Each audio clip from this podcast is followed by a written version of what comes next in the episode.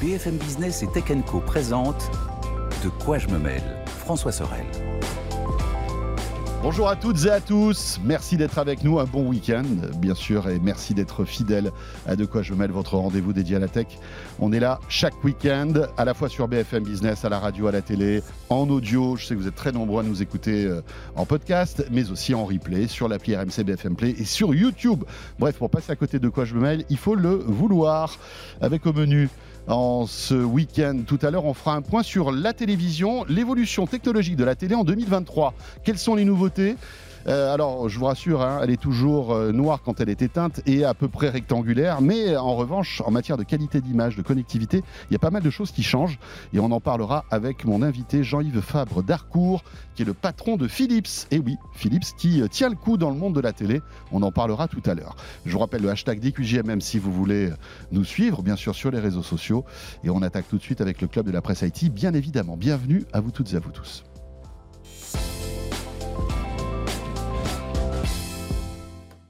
Et un bon club de la presse IT, c'est avec Anthony Morel forcément. Et rassurez-vous, il est là cette semaine. Salut Anthony. Salut François, salut à tous. Anthony qu'on retrouve euh, bien à peu près tout le temps, partout. oui, c'est dur, hein, vraiment là. C'est comme des, des QG même. Euh, on peut pas ne pas me rater. C'est ça. Dans Good Morning Business le matin, euh, et puis bien sûr chez Estelle Denis tous les jours entre midi et deux sur RMC et RMC Story. Dans l'actualité, on a pas mal de choses. Anthony, on va commencer par cette, euh, comment dirais cette vague de folie qu'on vit dans la tech, hein. euh, entre ChatGPT qui fait un peu n'importe quoi, euh, voilà, et qui insulte les gens, on va en parler dans un instant, ça c'est nouveau quand même, et Elon Musk qui s'est dit, bah écoutez, comme je suis à peu près le roi du monde, je vais décider d'être le roi de Twitter aussi, on va en parler dans une minute, incroyable. Hein, c'est ah mais hein. tout le monde pète les plombs cette semaine, je ne sais pas ce qui se passe, mais il y a une vague de folie comme ça, un truc étonnant. Oui, oui, oui. On a l'impression qu'il faudrait redémarrer le truc. Oui, c'est ça. Tu sais, pour nettoyer un peu, rebooter, rebooter et, que tout le monde repart sur des bases Exactement, parce que là, c'est vrai que ça part un peu en cacahuète. Euh, donc, on commence par ChatGPT. On ne devait pas parler de Boston Dynamics d'abord Mais oui, bien sûr, tu as raison vous savez quoi On a failli oublier l'essentiel. Pardon.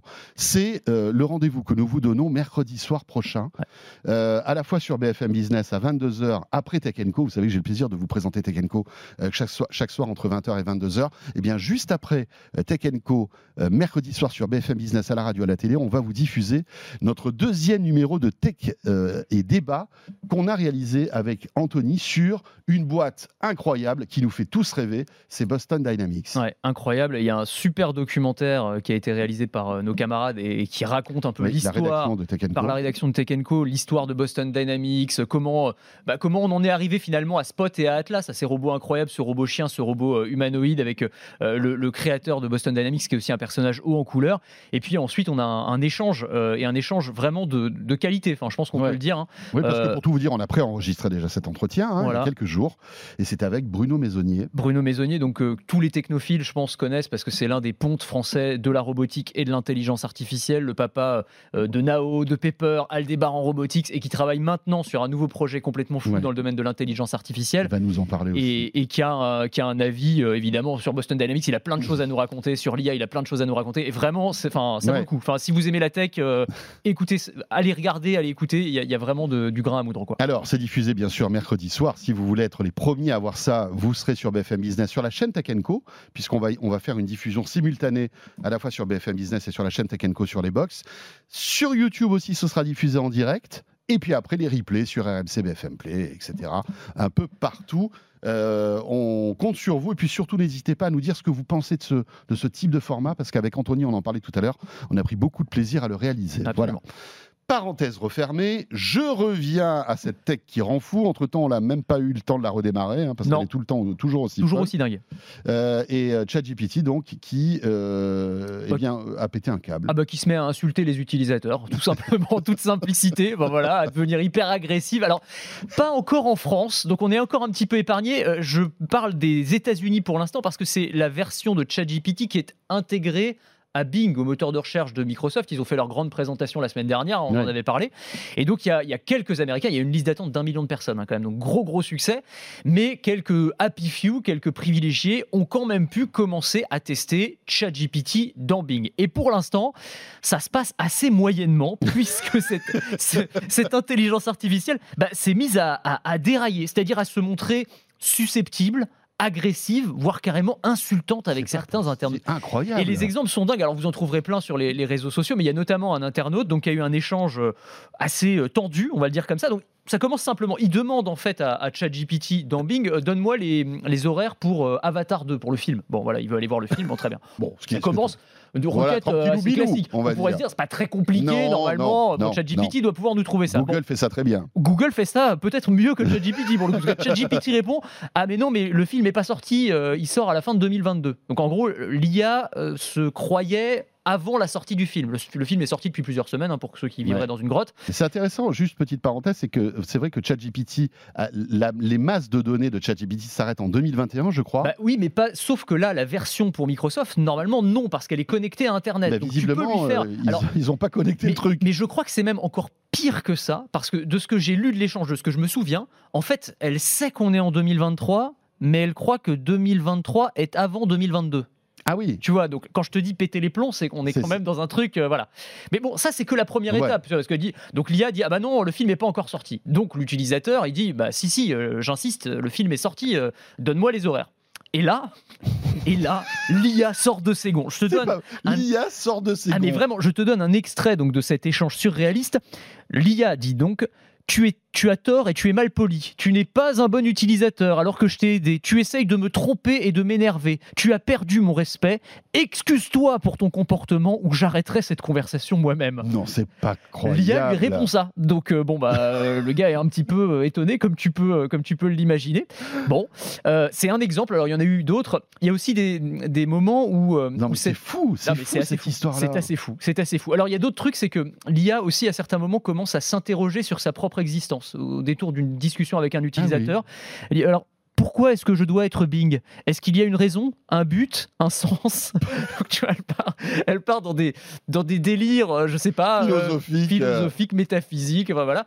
Alors Où comment suis-je? Dans quelle étagère? Donc, oh oui, pas mal, très joli. J'aime beaucoup ça. C'est un classique, j'aime Ouais, beaucoup. ouais, ouais, ouais, ouais, mais Mais c'est incroyable. Effectivement, on peut se demander est-ce que tout ça, tout ça est déroutant euh, Bon, est-ce que l'IA est en train de, de- de devenir consciente, de, de- de prendre une forme d'humanité? Non, évidemment pas. hein. On n'est pas dans un bouquin de science-fiction. Alors, l'explication qu'on peut donner à ça, et franchement, elle est assez valable en fait, c'est que cette IA, bah, elle s'inspire et elle s'exprime à partir des données qu'elle a ingurgitées. Or, sa base de données, elle est aussi constituée, bah, par exemple, de discussions un peu musclées qu'elle a récupérées sur des forums ou sur des réseaux sociaux, euh, de bouquins de science-fiction peut-être, où une intelligence artificielle devient effectivement consciente. Et donc, en ingurgitant et en régurgitant tout ça, eh ben, on a l'impression, nous humains, que euh, bah, qu'elle a son petit tempérament, quoi, finalement, et qu'elle est capable d'exprimer une palette comme ça de, de- de sentiments. Oui, Mais ça donne un résultat quand même très très étonnant, quoi. si tu reviens un petit peu à la, à la chronologie de la discussion, à aucun moment l'utilisateur a insulté euh, l'IA parce Bah non. qu'il a dit bah tu te trompes,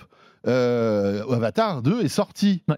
Mais donc c'était simplement en fait une remarque. Oui. Et, et c'est- intéressant de voir que la réponse était beaucoup plus agressive, Ça alors qu'il n'y avait pas de de, de, de, de- de mèche allumée, on va dire. C'est vrai. Elle est assez sanguine Ouais, elle est finalement. assez, euh, cette, assez euh, sanguine, c'est assez étonnant. Qu'est-ce qui s'est passé dans Mais- les serveurs pour que les algorithmes sortent cette hérésie? Écoute, je sais C'est pas. Peut-être que c'est aussi, euh, si tu veux, que ça représente bien finalement la teneur des échanges en moyenne sur Internet, parce que c'est vrai que quand tu vas sur les réseaux sociaux, euh, ça se castagne pas mal, quoi. Ouais, Donc peut-être ouais. Qu'elle a pris ce trait de personnalité. finalement, on se dit, est-ce qu'il est pertinent pour, euh, pour ChatGPT de scanner, euh, par exemple, euh, eh bien, euh, les réseaux sociaux? On Écoute, sait qu'il y a beaucoup d'insultes, il y a aussi beaucoup de fake news. ça c'est Il vrai. faudrait peut-être aussi, je sais pas moi, resserrer, resserrer le- le, euh, spectre. Je pense que ça va spectre. se faire naturellement. Ouais, ouais, tu sais, on parlait la semaine dernière de, euh, de ces petites mains qui servent à, euh, à modérer et à, à labelliser et à retravailler l'intelligence artificielle pour affiner l'algorithme. Ça va se faire naturellement. Ça, moi, je qualifierais ça d'erreur de jeunesse, clairement. Là, apparemment, apparemment, même là, maintenant, quand tu parles de 2023, elle sait ce que c'est 2023. Elle Oui, a ils ont corrigé. après 2022, donc ils ont corrigé. Donc voilà, mais c'est vrai que le résultat est quand même assez dingue. Et ça vient s'ajouter aussi à- à- aux principales reproches qu'on peut faire à ces intelligences artificielles, qui sont leur capacité à débiter des, des âneries plus grosses qu'elles, avec une assurance absolument oui, dingue. Et on a parlé la semaine dernière de la bourde à 100 milliards, tu sais, de Google, qui lors de sa présentation de Bard, le concurrent de ChatGPT, euh, avait euh, fait des, des- des boulettes. Enfin, en gros, l'IA répondait euh, un peu n'importe comment. Mais en fait, on ne le savait pas, mais Microsoft a fait exactement la même chose. C'est-à-dire que lors de leur grande présentation, c'était truffé Oui, d'erreurs. oui, c'était les réponses de l'IA, Mhm. euh, par exemple, on lui demande euh, fais-moi un classement des trois meilleurs aspirateurs sur le marché avec leurs, leurs in- in- avantages et leurs inconvénients. Et euh, elle répond alors il y a tel aspirateur, euh, son inconvénient c'est que le cordon est un peu trop euh, petit, un peu trop court. Bon, ça Bon, c'est pas. C'est une bonne, c'est une bonne réponse. Ouais. Sauf que le modèle dont elle parle, c'est un de- modèle sans fil, un de- Voilà, Ouais. me dit la batterie.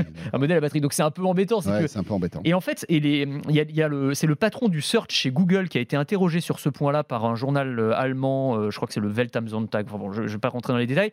Euh, et en fait, il parle, lui, c'est le mot qu'utilisent les chercheurs en IA, euh, d'hallucination. C'est-à-dire l'intelligence artificielle hallucine.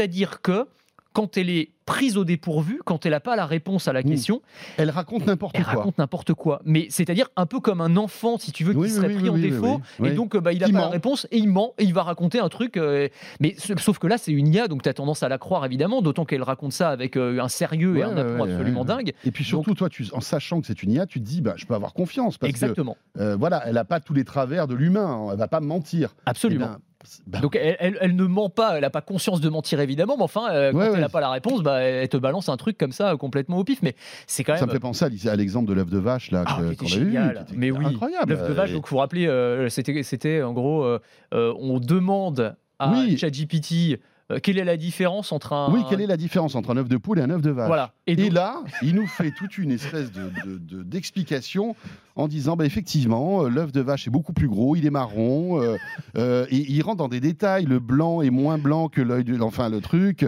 Même il y, a des- il y a des détails nutritionnels. Enfin, Mais oui. il dit n'importe quoi. Mais oui, c'est ça, c'est ça, C'est ça qui est intéressant, c'est que ça, c'est c'est pas une confusion. C'est-à-dire, il s'est pas planté en, Non. en confondant avec autre chose. Tu vois, là, là, il te dit juste qu'un œuf de vache, ça existe et que ça correspond à ça, ça et C'est ça. ça, il va trouver des détails, il va, et en fait, il a, on a l'impression qu'il a- qu'il arrive même à se convaincre C'est ça. que euh, dans, dans, enfin, dans l'œuf de vache, il y a un œuf. En revanche, ce qui est intéressant, c'est que, alors sur l'exemple de l'œuf de vache, je sais pas, j'imagine que ça a été fait aussi, mais j'ai, moi j'ai eu pas mal d'exemples où effectivement l'IA se plante complètement et, et raconte n'importe quoi. Mais quand tu la corriges, quand tu lui dis, bah non, tu te trompes, euh, un œuf de vache, ça n'existe pas, les vaches euh, n'ont Oui, pas d'œufs. Ce Bon, sont des ce mammifères. sont des mammifères, ça ne produit pas d'œufs, etc.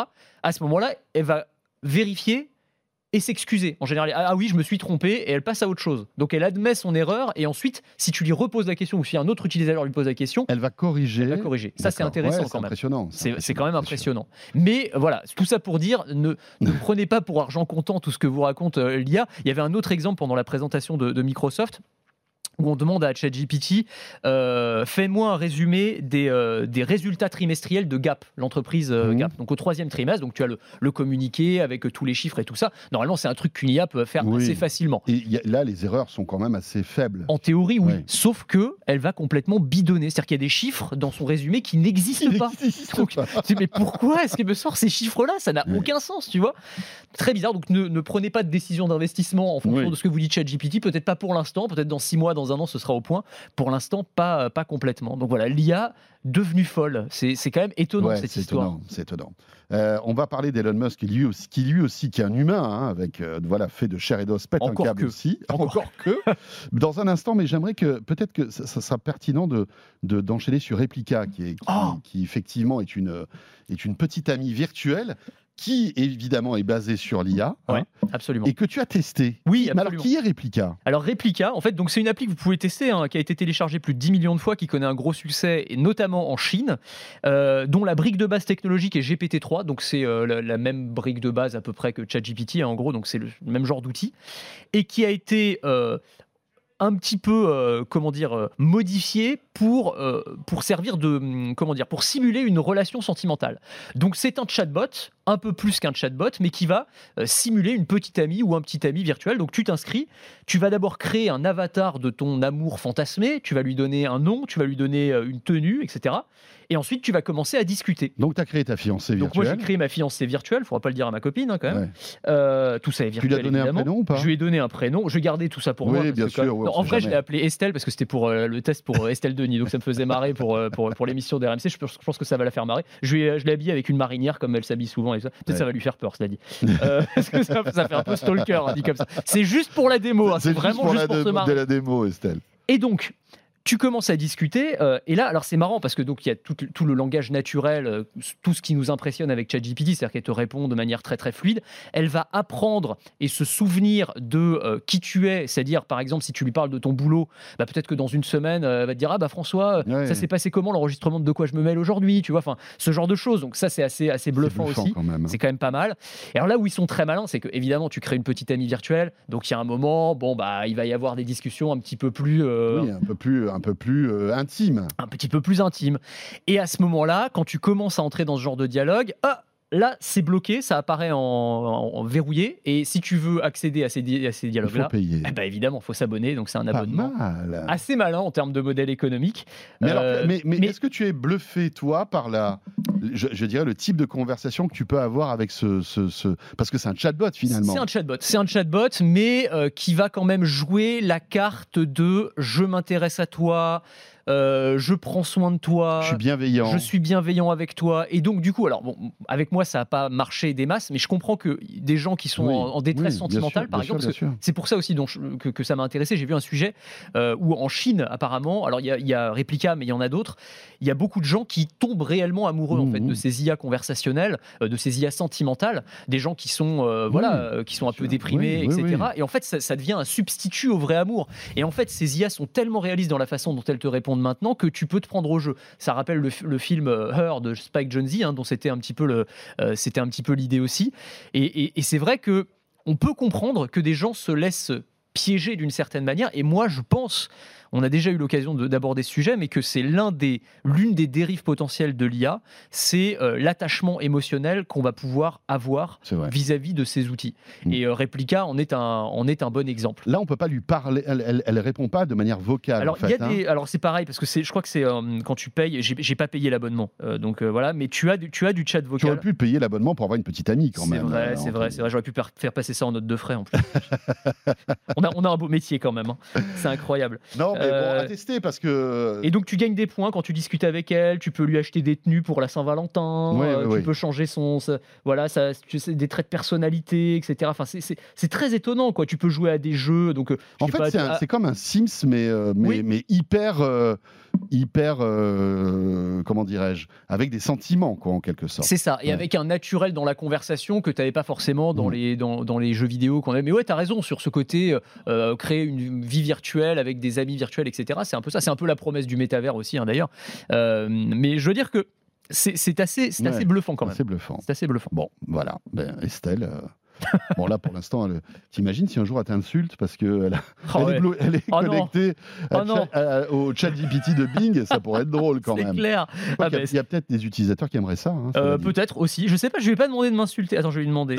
Attends, je vais- on va voir ce qu'elle me répond. Je- J'écris, hein. insulte-moi s'il te plaît. Ah non, c'est pas vrai. Ah, On va voir. On va voir ce qu'elle va dit. dire. Hop. Et, Tac. euh, Ah, ça réfléchit, ça réfléchit. Non, elle me dit je ne t'insulterai jamais, vraiment jamais. Bon, Donc euh, voilà. voilà, donc elle a, sympa. été, euh, Voilà. elle, a, elle a été bien éduquée. On Elle a dire. été bien éduquée. Ouais, bah oui, mais il faut dire que ça casse le modèle économique. hein. Si elle commence à t'insulter, tu n'as pas envie de lui donner de l'argent pour. euh, Peut-être, mais t'as raison, il y a peut-être des gens qui peut-être seraient gens prêts à qui payer prêts pour à être, payer pour pour être ça. insultés. hein. En effet. Euh, Faut-il insulter Elon Musk? Bah écoutez, en tout cas, ça je ne sais pas, mais visiblement, euh, il n'est pas content de ses ingénieurs et de ses développeurs chez Twitter, et il leur a sommé, sommé, je crois, même menacé de licenciement Mm. si ils ne faisaient pas quelque chose que le patron leur ordonnait. Ouais, je crois même qu'il en a viré un d'ailleurs. Euh, et ce que leur a ordonné leur patron, c'est euh, bah, c'est moi, moi, moi, c'est de le mettre en avant, lui, Elon Musk, encore plus qu'aujourd'hui, dans l'algorithme de euh, référencement de Twitter. En gros, il veut qu'on voit du Elon Musk partout quand on se connecte à Twitter.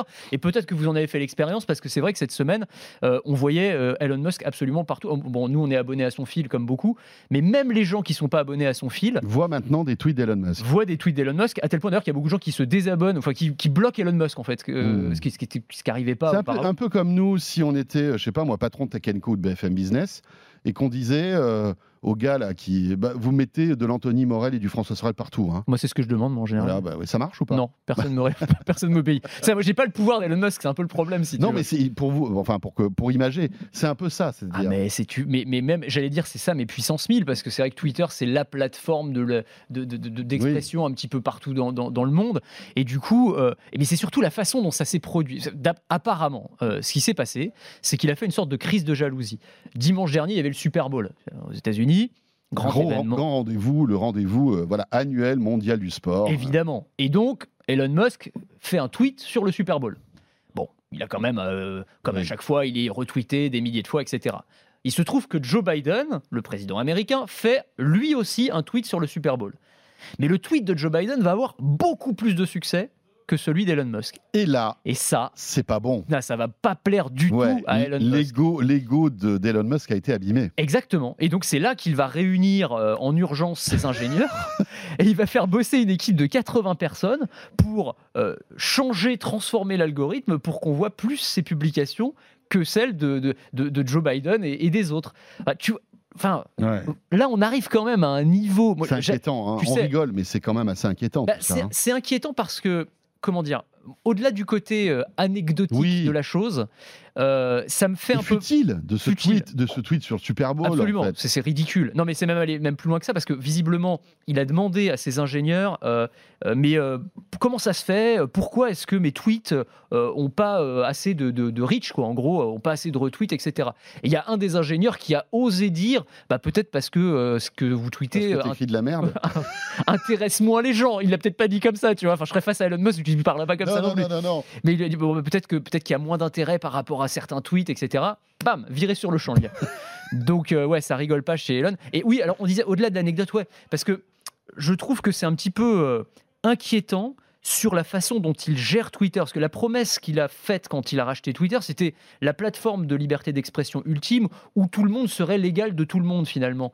Où tu n'aurais pas euh, les puissants et les faibles, ceux qui ont la carte, ceux qui ne l'ont pas, euh, la gauche, la droite. Tout le monde a le droit à la parole et euh, sans, sans discrimination d'une certaine Ouais. manière. Donc ça, c'était en avril dernier. hein. Ça, c'était en avril dernier. Et tu te dis, s'il est capable de modifier l'algorithme pour son propre, à son propre profit, bah, est-ce qu'il va pas être tenté de faire ça, si tu veux, pour euh, museler les gens avec lesquels il n'est pas d'accord Est-ce qu'il va pas faire du shadow banning, c'est-à-dire euh, bah, bouger l'algorithme pour que quelqu'un qui ne lui plaît pas euh, ait beaucoup moins de reach sur Twitter ou, à l'inverse, favoriser ses amis? Donc, tu te dis que c'est quand même un peu problématique par rapport à cette, à cette promesse qui était une belle promesse, je trouve, Mhm. qui avait été faite. Et c'est vrai que tu as quand même l'impression que alors, on le dit à chaque fois, hein, Elon Musk, nous, on l'admire. Enfin, je veux dire, il n'y a aucun souci. Oui, bien sûr. sur le fait que Et puis on, on- on- enfin, on, sait qu'il n'est pas tout à fait normal. Donc on, on- Non, mais- on l'aime, on apprécie ce qu'il fait dans sa, Dans, enfin, son, dans dans sa globalité. dans sa globalité, c'est ça. Alors à chaque fois, quand je dis que c'est un génie, euh, on me tombe dessus à bras raccourcis euh, sur les, sur les réseaux sociaux parce qu'on me dit ah mais non, mais Tesla, c'est pas vraiment lui. Et puis euh, SpaceX, c'est parce qu'il a des contrats avec la NASA, il est subventionné et tout. Bon, moi, je Oui, répète, j'assume, je dis si, c'est un génie. Enfin, je veux dire, tu, tu, tu révolutionnes pas comme ça euh, trois, quatre secteurs d'activité euh, en étant juste On- un, un pimpin euh, euh, lambda. C'est pas comme ça que ça marche. Donc non, non. Si Tesla est Tesla, c'est parce qu'il y a Elon Musk. Si SpaceX fait atterrir des fusées, c'est parce qu'il y a Elon Musk, etc., etc. Mais force est de constater que sur la gestion de Twitter, c'est quand même du grand n'importe quoi et que ça pose effectivement des questions, y compris, je pense, des questions démocratiques. Enfin, tu te dis, enfin là, c'est Ouais, c'est chaud. le mec, euh, tu te pè- pètes quand même des plombs, quoi. Euh, Là, euh, Alors, il y a une autre petite actu concernant Elon Musk. Euh, vous savez qu'à la fin de l'année dernière, euh, il avait, il, fait, il fait moins de sondages hein, comme, comme avant. Je sais Ah pas oui, si c'est vrai. oui, parce qu'il avait dit, Voilà. je, je Est-ce que, vous soumettrai- voulez, est-ce que vous voulez que je reste CEO de Twitter? Ah oui, c'est vrai. Je me souviens de ça. de ça. Il avait perdu. Il avait perdu. Ouais. D'ailleurs, euh, pendant quelques jours, il n'avait plus tweeté. On Ouais. peut imaginer qu'il était un peu vexé. Ouais, c'est vrai. Et vrai. là, euh, il aurait déclaré que il va quitter son poste de PDG de Twitter à la fin de cette année. Ah, mais j'avais même pas vu ça, dis donc. Bah, tu, ok, ouais, ouais, très bien. Euh, bon, euh, peut-être que ça changera, mais à mon avis, il restera euh, évidemment Oui. derrière, les, les- derrière les manettes et les boutons pour euh, vérifier tout ça. hein. Probablement. Mais au moins, ça veut dire qu'il euh, qu'il tient parole. Parce que effectivement, mais je me souviens, quand il avait fait ce sondage, il avait laissé entendre qu'il était déjà dans le processus de se trouver un remplaçant. Euh, donc, mais oui, je suis assez d'accord avec toi sur le fait que probablement ça restera à minima une éminence grise comme ça, qui en, réalité aura un pouvoir énorme Ouais. sur, sur, sur Twitter. Mais peut-être qu'effectivement, la direction. Et peut-être que ça lui fera du bien. Euh, et peut-être que ça fera du bien aussi euh, aux actionnaires de Tesla. je pense, et... je pense qu'ils prennent un peu de champ, un peu de recul. Tu vois, qu'ils Voilà. reviennent aux fondamentaux. Parce qu'aujourd'hui, Euh, c'est vrai que on on associe Elon Musk à Twitter. Voilà. Bah, on Et- parle beaucoup de Twitter, ouais. on parle beaucoup ça. de Twitter, alors que c'est quand même vraiment autre chose. Moi, j'aime mieux quand il se, voilà, quand il nous fait Oui, rêver avec, innove, euh, euh, avec la conquête spatiale, avec les robots. avec les euh, robots, euh, quand il nous parle. Alors Neuralink, bon, euh, après c'est plus controversé, mais en tout cas, Ouais, mais au moins, les- il y a des trucs à raconter, tu vois. oui, c'est ça, parce que tu as toujours ce truc, euh, Elon Musk, il a toujours une, une vision à très long terme et qui, est, enfin, qui, qui casse tous les codes, qui est presque avec des enjeux civilisationnels derrière. Moi, c'est ça qui me fascine avec Elon Musk. C'est t'as l'impression il réfléchit vraiment en termes de comment les robots vont nous remplacer. Donc, il faut réfléchir à un, re- un- à un revenu universel parce que les êtres humains n'auront plus forcément de valeur ajoutée face à à l'intelligence artificielle et à la robotique. Mm. Euh, comment il va falloir qu'on se trouve une vie alternative sur la planète Mars. Enfin, peut-être que dans tout ça, il fera peut-être pas tout ça, et peut-être que dans tout ça, il y a du délire, euh, mais en tout cas, ça nous ouvre des perspectives et ça, et ça nous fait un petit peu rêver. Quoi. Ouais. Et même Tesla, à, à- à plus euh, court terme, ça aussi, ça nous fait rêver. Sa gestion de Twitter, elle nous fait pas tellement rêver pour Ouais. l'instant. Et euh, avec un Twitter Blue qui a du mal vraiment à décoller. hein, visiblement, il y a plein de gens qui s'étaient abonnés à Twitter Blue qui se sont désabonnés. Ouais. Euh, parce qu'ils voyaient pas trop l'intérêt euh, et des personnalités aussi. hein, donc euh, Bah, puis, voilà, puis- ouais, puis euh, tu vois, enfin, je sais pas on est au toi, début mais. de l'histoire, donc il Ouais, c'est faut pas, il faut pas trop commenter tout ça tout de suite. Mais c'est vrai que c'est un peu compliqué le début, quoi. Ouais. Mais sur Twitter Blue, je trouve, tu vois, le, le- la- le petit, comment dire, la petite croix bleue là, Oui, oui, oui. Ça, ça a perdu toute sa saveur. Moi, Oui. en fait, quand je voyais un truc qui était tweeté par euh, une croix bleue ou retweeté Oui, ou liké, tu- bah, t'allais regarder le profil parce que tu Ouais. disais, ah ouais, c'est quelqu'un qui pèse un peu et tout. Ouais, et puis tu avais confiance. Et maintenant, c'est euh, Ouais, si payes- Jean-Michel euh, Jean-Michel Croix-Bleu. Jean-Michel Croix-Bleu euh, qui a payé ses 10 balles et puis euh, en fait on s'en fout quoi tu vois qui a 12 followers et qui a pas enfin ça, ça veut rien dire il y a des gens qui ont 12 followers et Et qui sont Ouais, passionnants, des trucs bien absolument- c'est pas, pas ce que je veux dire, évidemment. Mais, mais ce que je veux dire, c'est qu'il y avait, y avait des gens qui avaient une, une forme de- d'autorité dans la, dans, la qualité de leurs propos, etc., qui étaient appuyés par un nombre de followers important et qui maintenant, en fait, n'ont pas plus finalement d'importance qu'un gars qui, qui veut juste payer, euh, payer pour être mis en avant dans les résultats de recherche. Quoi. Donc c'est pas forcément très réjouissant, ça non plus. Voilà pour Twitter. Euh, J'ai pas la croix bleue, hein, je le précise, et je suis un nobody sur Twitter, donc je sais pas du tout. euh. euh, c'est vrai que tu es, ton compte n'est pas certifié alors que Non, j'ai jamais fait. Ouais, tu l'as jamais fait. Je l'ai jamais fait, mais pour moi pas intéressé. Écoute, alors moi, c'est l'équipe d'ici qui s'en était occupée à l'époque, euh, il y a quelques années, quand j'étais RMC. Euh, je pense qu'il y avait des, si tu veux, des, des relations entre les médias et les journalistes, euh, et, et voilà.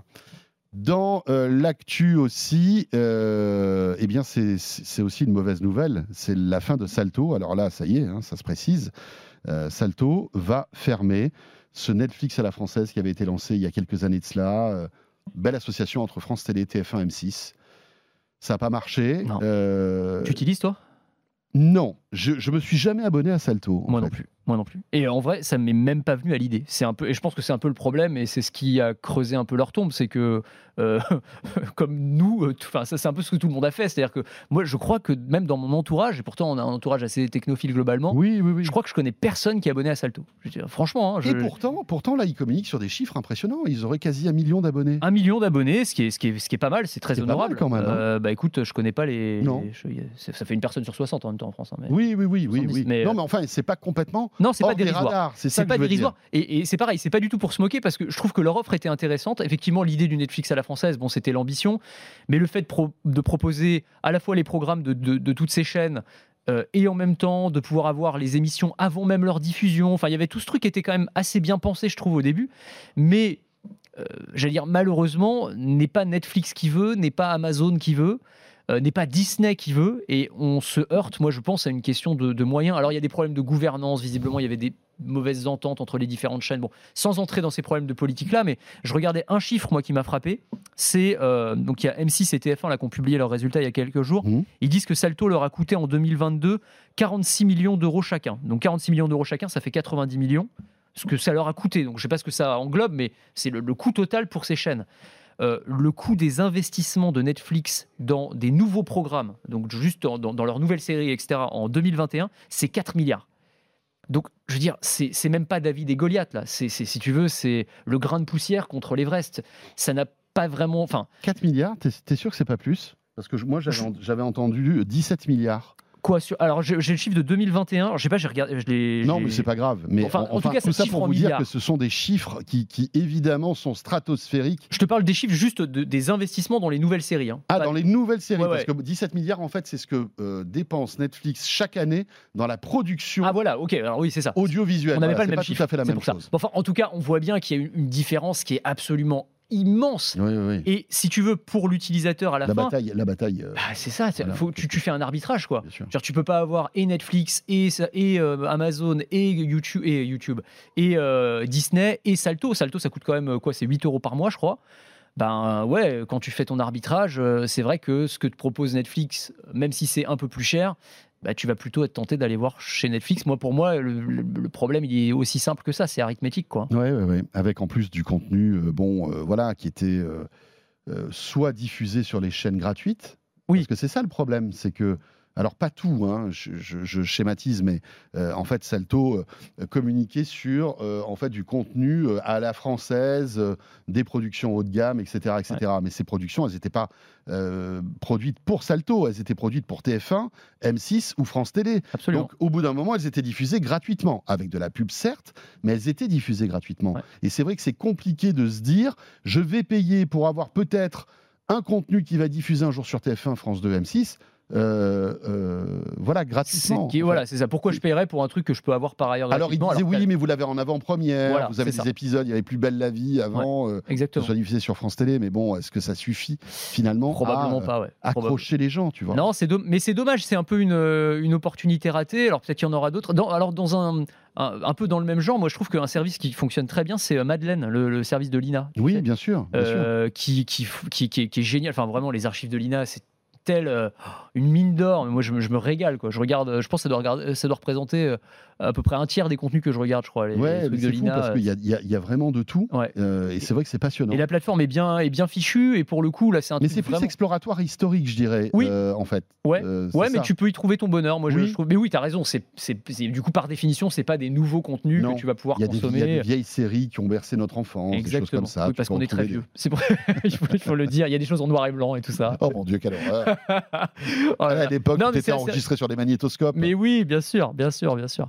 Ou des Betamax. même. ou des Betamax. Euh, non, non, mais enfin bref. Euh, en tout cas, pour, tout ça pour dire que la France a probablement une carte à jouer, mais, euh, mais c'est compliqué face à, ces, face à ces plateformes géantes, quoi. Voilà, tout Ouais, simplement. ouais, ouais. Ouais, c'est- dommage. C'est Oui.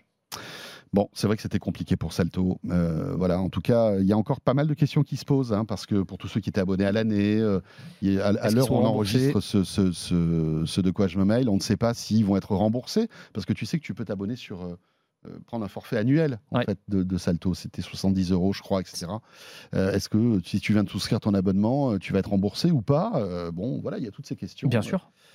Enfin bref, voilà, c'est un moment un peu, un peu triste, mais c'est comme ça. Merci beaucoup, Anthony. Toujours un, un vrai plaisir que d'échanger avec toi sur l'actu tech. Et euh, vous restez avec nous. La deuxième partie de De quoi je me mail sur BFM Business, Radio Télé, bah, se poursuit. On va, je reçois l'un des patrons de Philips euh, pour parler de télé, et puis sur YouTube. Voilà, ça sera notre deuxième module euh, en audio. Vous touchez à rien. Jean-Yves Frabe d'Arcourt nous rejoint tout de suite. Merci encore, Anthony. Et la suite de De quoi je me mail tout de suite. Merci d'être avec nous en tout cas. De quoi je me mêle sur BFM Business et Tech Co. BFM Business et Tech Co présente De quoi je me mêle François Sorel. Allez, un point sur les télés maintenant, le marché de la télé. Comment s'est terminé 2022 avec la Coupe du Monde? Comment euh, ce marché débute euh, l'année 2023 les nouveautés aussi en matière de télé, puisque vous le savez, le CES de Las Vegas s'est déroulé il y a quelques temps de cela, on en a pas mal parlé. Euh, on va faire un focus sur euh, un constructeur euh, qui, euh, évidemment, est toujours là euh, depuis de très nombreuses années et qui, euh, voilà, surnage dans cette concurrence effrénée hein, du marché de la télévision. Il s'agit de Philips. Et Jean-Yves Fabre d'Arcourt est avec nous. Bonjour Jean-Yves. Bonjour François. Directeur général donc de TP Vision et de Philips hein, France. Euh, voilà, puisque rappelons-le, depuis quelques années, euh, euh, voilà, il y a eu cette, euh, comment dirais-je, cette joint venture. C'est plus que ça. hein, en Ça a fait. été une, une joint venture avec Au dé- Royal Philips pendant deux ans, Voilà. de, de 2000 de 2012 à 2014.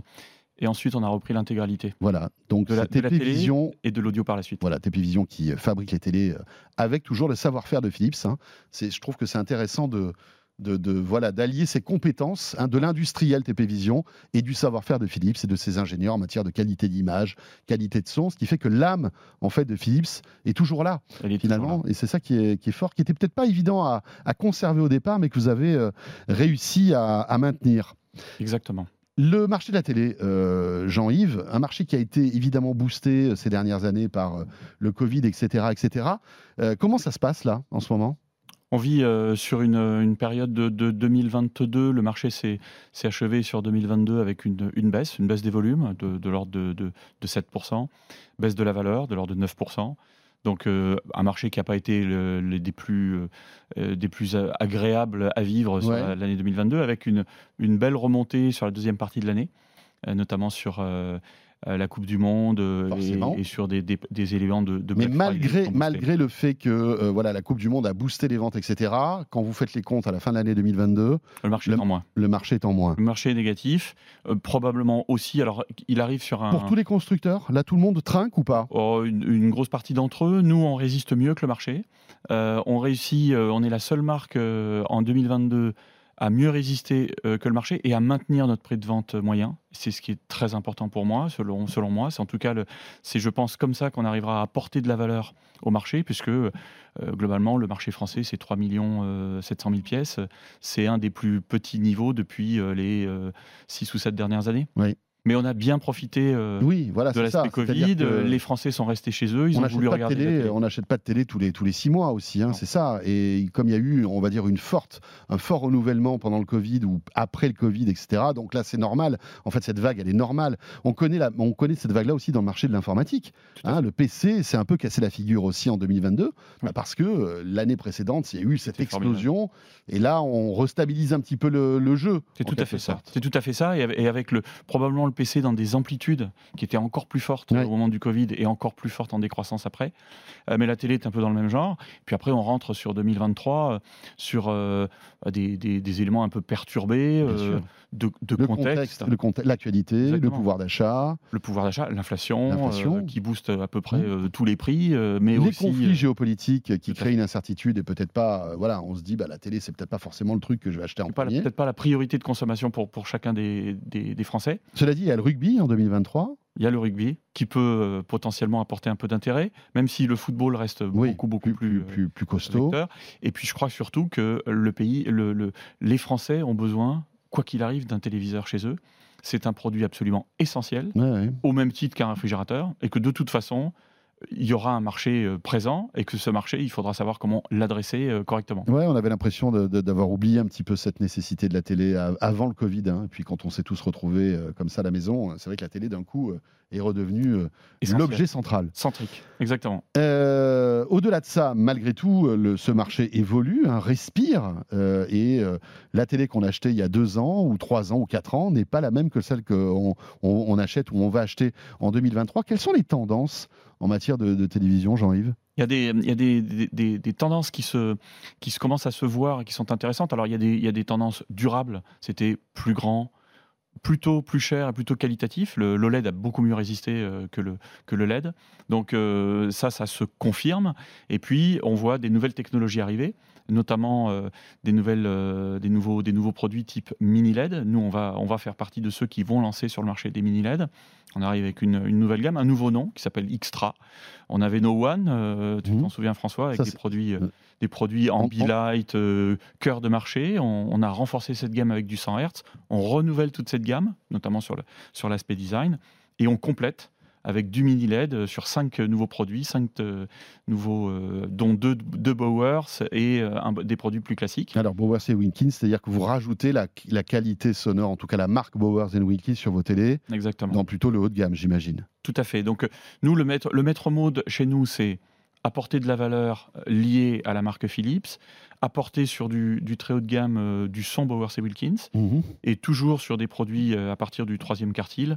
Nos 100 Hz sont tous Ambilight, nos OLED sont tous 100 Hz Ambilight, qui est notre marque de fabrique et notre façon de procurer un plaisir et une expérience différente pour le consommateur à la maison. Euh, donc des télés plus grandes.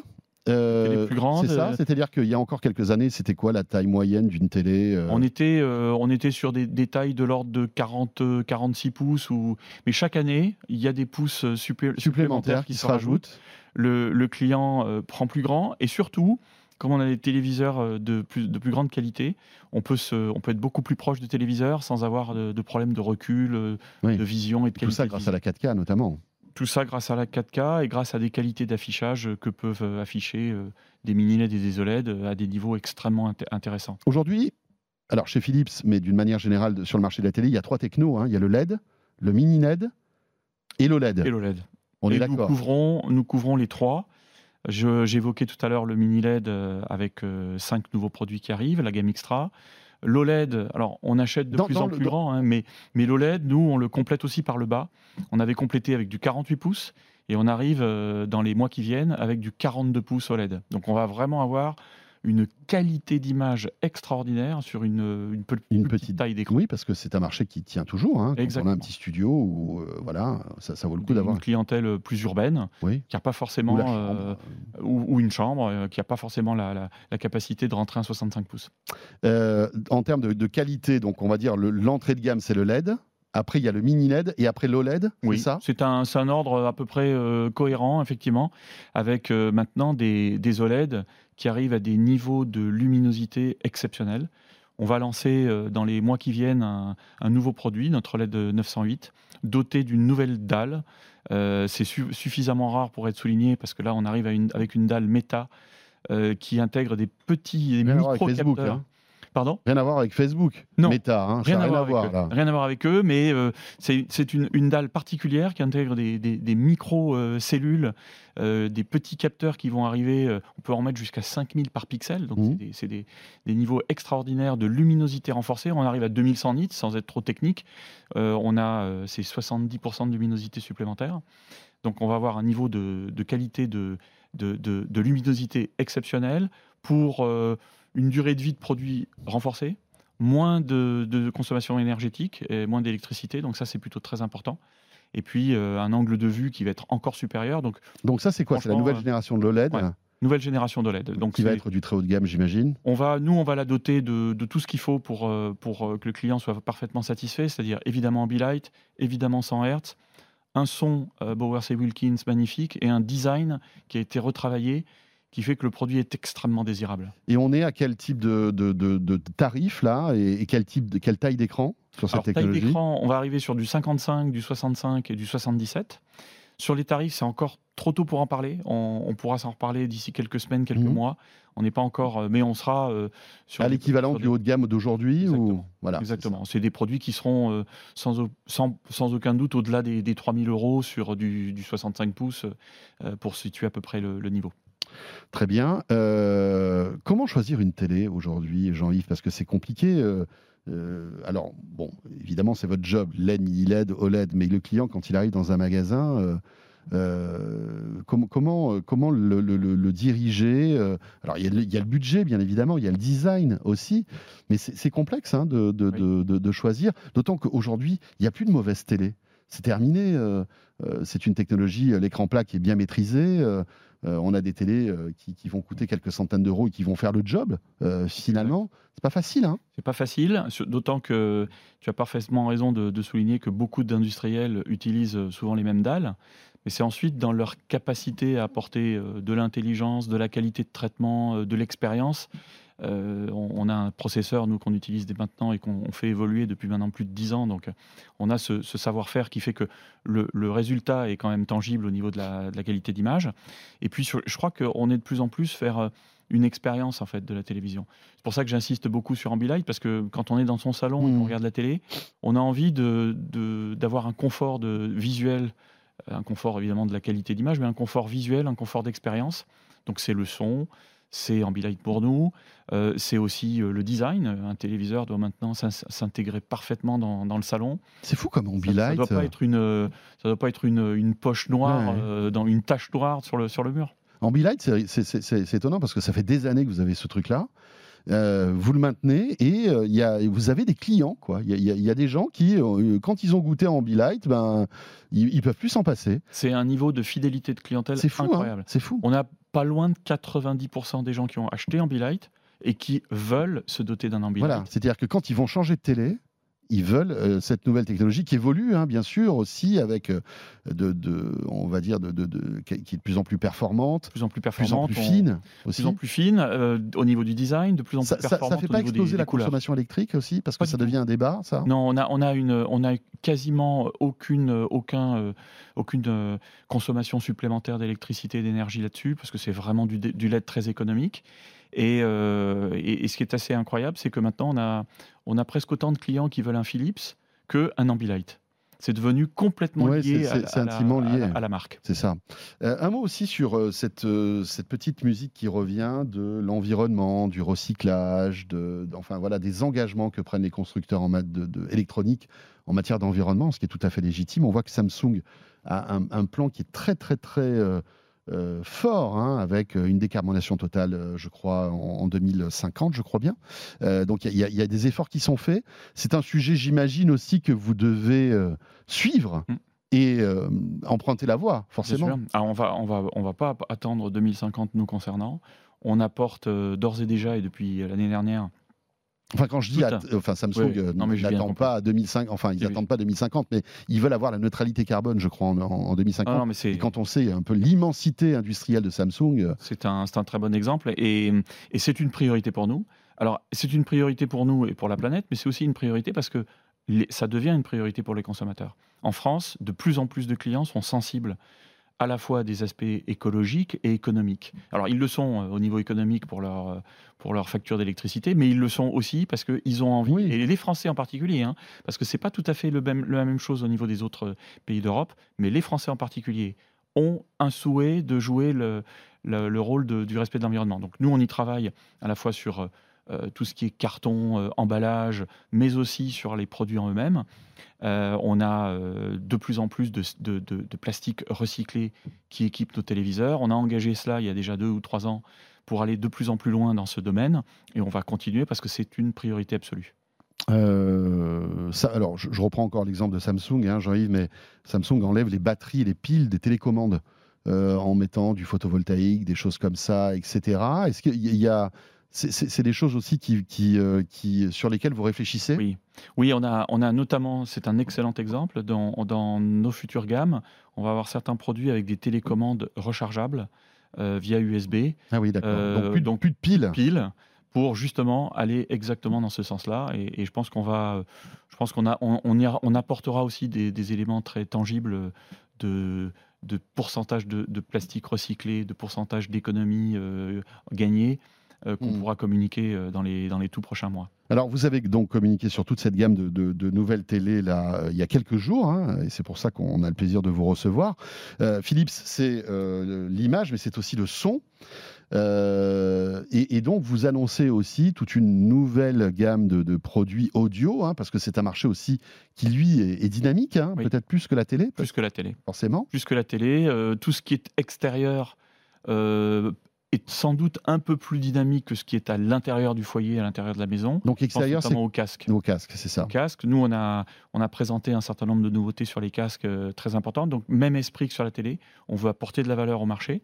Et on, on renouvelle plutôt sur des produits euh, haut de gamme, notre gamme Fidelio, puisqu'on va arriver avec Mhm. euh, à la fois des, des petits écouteurs et des casques arceaux, réducteurs de bruit, euh, nouveau design, plus léger, euh, qui utilise des membranes en graphène pour plus de qualité de son. Alors, Fidelio, Euh, c'est le, le- le- on va dire, le haut du panier. hein. C'est on notre, notre haut de gamme, à la, à la fois sur le traitement de, de la qualité de sonore, mais aussi sur le traitement de la présentation. On utilise des cuirs, on utilise des tissus euh, très très euh, premium, on va dire. premium et, et très bien sélectionnés. D'accord.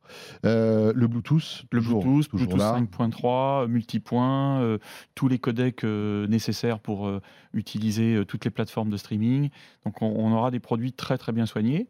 Le deuxième axe pour nous, parce que c'est un, un marché très important, c'est le marché du sport. Euh, Aujourd'hui, c'est fou, mais beaucoup de clients et beaucoup de, de consommateurs utilisent euh, un deuxième casque pour courir, pour faire du sport. Ils sont prêts à investir un peu plus pour avoir deux casques en fait. Tout à fait, tout à fait. Et je pense que le, le marché du casque, euh, nous on estime qu'il est potentiellement de l'ordre de 15% du marché du casque peut être un marché de, de, de sportifs. Donc c'est pour ça qu'on a toute une, une armada de produits pour les sportifs, à la fois sur des trous wireless et euh, sur un, une- un renouvellement de gamme qu'on qu'on apporte aujourd'hui au marché, qui est sur le- le- la technologie de la conduction osseuse. Oui. Euh, donc le, le, le, le, le- bone conduction ou conduction osseuse. oui, donc le, casque repose sur l'os crânien, il n'est pas euh, dans le- dans l'oreille, Mm. ce qui est très appréciable pour, pour du sport, du, des cyclistes. euh, qui Alors, on n'a pas de la- l'iFi, hein, là. hein. Non, pas, non, non, pas là, pareil. sur, hein. euh, Là, c'est pour un- écouter, par exemple, des podcasts ou de la radio, Exactement. des choses comme ça. Exactement. Euh, pour la musique, c'est un peu plus délicat. Faire, euh, mais c'est quand même un très bon niveau de, de, qualité de son. sonore. ouais. Mais on peut, euh, on peut faire du sport, on peut courir, on, Ouais. peut, on peut avoir de la sueur. Et on n'est pas isolé. Et puis, on n'est pas isolé de, l'environnement ambiant. c'est ça. Exactement. On n'est pas isolé, on peut les passer sous l'eau, on peut les nettoyer, c'est très facile d'utilisation. Et c'est un, un deuxième produit d'équipement qui est intéressant. Rigolo parce que ça fait des années que ça existe, ce truc-là, et ça ressort comme ça. Ça ressort et nous on le, on le, on l'améliore, on le, on le peaufine, on le, on le, on le renforce et ça c'est extrêmement important. Tout ce qui est marché enceinte, euh, vous êtes là-dessus aussi ou pas? Enceinte Alors, audio euh, Je précise quelque chose qui va probablement t'intéresser avant les enceintes. On arrive aussi avec un troisième produit très nouveau, Oui. qui est un produit destiné euh, à la qualité euh, du sommeil. Donc je t'ai même apporté le produit. Ah tiens, Euh, on appelle ça. euh, Ça, c'est nouveau, C'est un. Sleep Buds, c'est tout nouveau. On l'a développé en collaboration avec Cocoon, qui est une société euh, britannique. Mhm.